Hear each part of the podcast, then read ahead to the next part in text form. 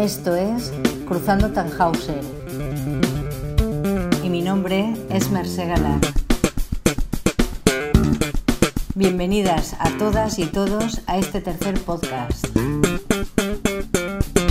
Cruzando Tannhauser es un espacio desde donde hablar de fotografía, series, cine, entrevistas y exposiciones. Poneos cómodas que empezamos. Hola de nuevo. Os voy a contar por qué Miss América es una serie tan recomendable, en mi opinión queda claro. Porque si esta reseña que voy a hacer no fuera positiva, no hablaría de ella. La serie está creada por la cineasta Davi Waller. Miss América es una serie de FX pero se encuentra en la plataforma HBO España. Teniendo en cuenta el retroceso en políticas de igualdad y el nuevo auge de la ideología de extrema derecha, me parece más que oportuno que esta serie esté nominada para varios premios en el sector, porque al final dar visibilidad a las problemáticas es la mejor opción para abrir miradas. El argumento gira en torno al movimiento feminista estadounidense en los años 70. Las feministas tuvieron que llegar a pactos y entrar en contradicciones, al tener que enfrentarse a la oposición de la ultraderechista Phyllis Schlafly. Phyllis Schlafly is with me today. Y dentro de esta rivalidad entre ideologías opuestas, Alice McRae, encarnada por Sarah Paulson, es la protagonista que evoluciona, la única capaz de reunir la suficiente autoestima como para emanciparse de las garras opresoras de Schlafly y de ese gremio fabricante de fake news. En conjunto, la historia está bien contada, con ritmo, y pone sobre la mesa los movimientos de mujeres que salieron a la calle y lucharon políticamente para conseguir la igualdad de derechos sin restricciones por género, raza, clase, etc., durante los años 70 en Norteamérica, como ya hemos comentado. Naturalmente no voy a contaros detalles de las escenas ni haceros un spoiler. El disfrute de la serie está en descubrirla, pero sí os aseguro que hay diálogos, miradas y situaciones de lo más interesantes y controvertidas. Mrs. América es cine, es una ficción que narra a través de un hilo coherente lo que ocurrió en aquellos tiempos. Los capítulos están titulados con los nombres de las protagonistas y van desgranando lo que son sus vidas cotidianas y a qué se enfrentan en sus modos de vida. Por tanto, despliega una serie de matices que demuestran que no existe el hecho de la mujer como categoría, sino que somos las mujeres porque somos plurales. Hay mujeres con diferentes anhelos, búsquedas y realizaciones que perfectamente pueden ser contradictorias entre ellas. Pero hay un hecho cierto que no hay que perder de vista de todos aquellos que nos tachan de radicales y feminazis, y es que el movimiento feminista siempre ha sido pacífico. A diferencia de los hombres, no hemos creado ninguna guerra para imponernos.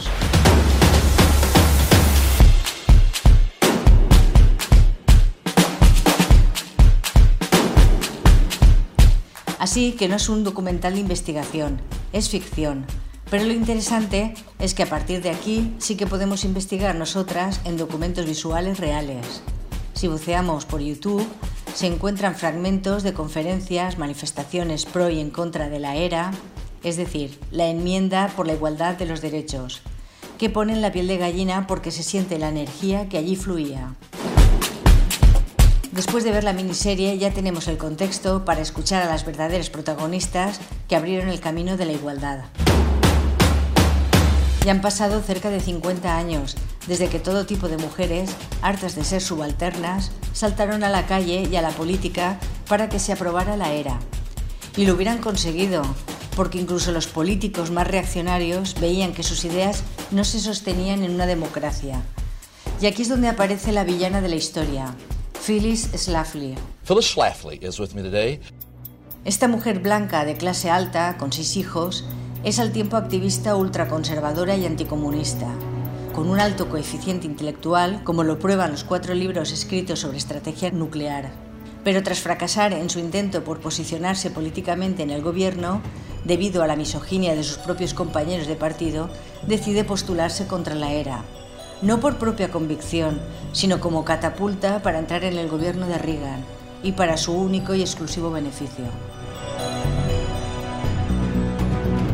Hay que ser mala persona para situar sus propias ansias de poder contra lo que hubieran sido beneficios de igualdad para las mujeres de toda una nación y por simpatía a las del resto del planeta.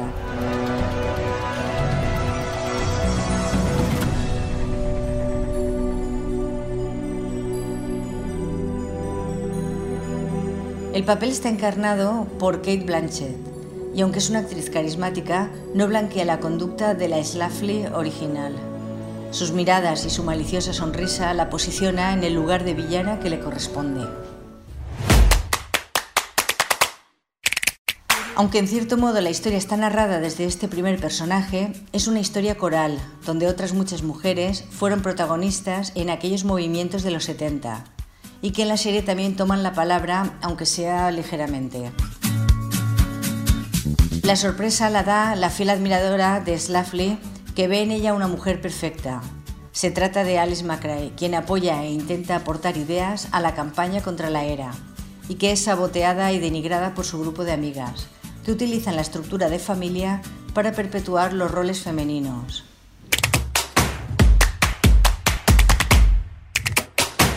En el otro bando está la periodista Gloria Steinem, interpretada por la actriz Rose Byrne, que cofundó la revista Miss junto a Dorothy Pitman.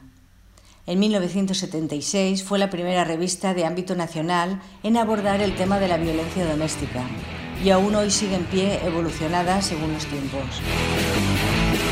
Radical, activist, rebel, the most visible symbol of the women's liberation movement, Gloria Steinem. Her words galvanized the feminist revolution of the late 1960s, addressing not only gender, but racial oppression, accepting lesbians and women of color, and advocating for women's reproductive freedom. She famously said, The truth will set you free. La teórica Betty Friedan, interpretada por Tracy Ullman, y que fue autora del famoso libro La mística de la feminidad, un personaje que con el tiempo también va suavizando sus ideas. I don't have to be dominant and superior to anyone. I don't have to have big muscles because there aren't any bears to kill. I don't have to, you know, kill anybody to prove anything. I can be tender and I can be sensitive and I can be compassionate and uh, I can admit sometimes that I'm afraid and I can even cry. En la serie, estas feministas de los años 70, al igual que hoy en día, no compartían las mismas ideas como un bloque compacto, sino que tenían contradicciones y confrontaciones que iban superando para lograr un fin mayor. Su posición de desventaja las obligaba a pactar, cediendo derechos para poder alcanzar metas reales y cercanas. La historia, lejos de estar caduca, está narrada con ritmo y los personajes generan odios y pasiones. Que el gran público conozca esta historia es interesante para no tener que repetirla. A veces parece que hay políticas que están superadas, pero sigue habiendo una presión desde diferentes instituciones a mantenernos infantilizadas y subalternas, atadas al hogar y a los cuidados familiares, bien lejos de desarrollar una carrera profesional y emanciparnos con las ganancias de nuestro trabajo. Hoy hay muchos hombres y mujeres que son como Phyllis Schlafly, con unas creencias férreas que imponen y se imponen a sí mismos y que se caen a trozos en su día a día. Pasan la vida escondiendo las mentiras de sus vidas, de su clase social, de su familia, del control de sus maridos, de la homosexualidad de sus hijos. La serie muestra que hacer el trabajo sucio a los misóginos y tragarse sapos al final no tiene recompensa ni respeto. Si crees que este tema no te interesa, no te hagas caso y dale una oportunidad radicalmente te aseguro que vale la pena. No solo por entender mejor la historia de nuestro tiempo, sino porque pasarás unas cuantas horas de entretenimiento. Si te ha entretenido este podcast, suscríbete y te aviso para el siguiente. Que vaya bien.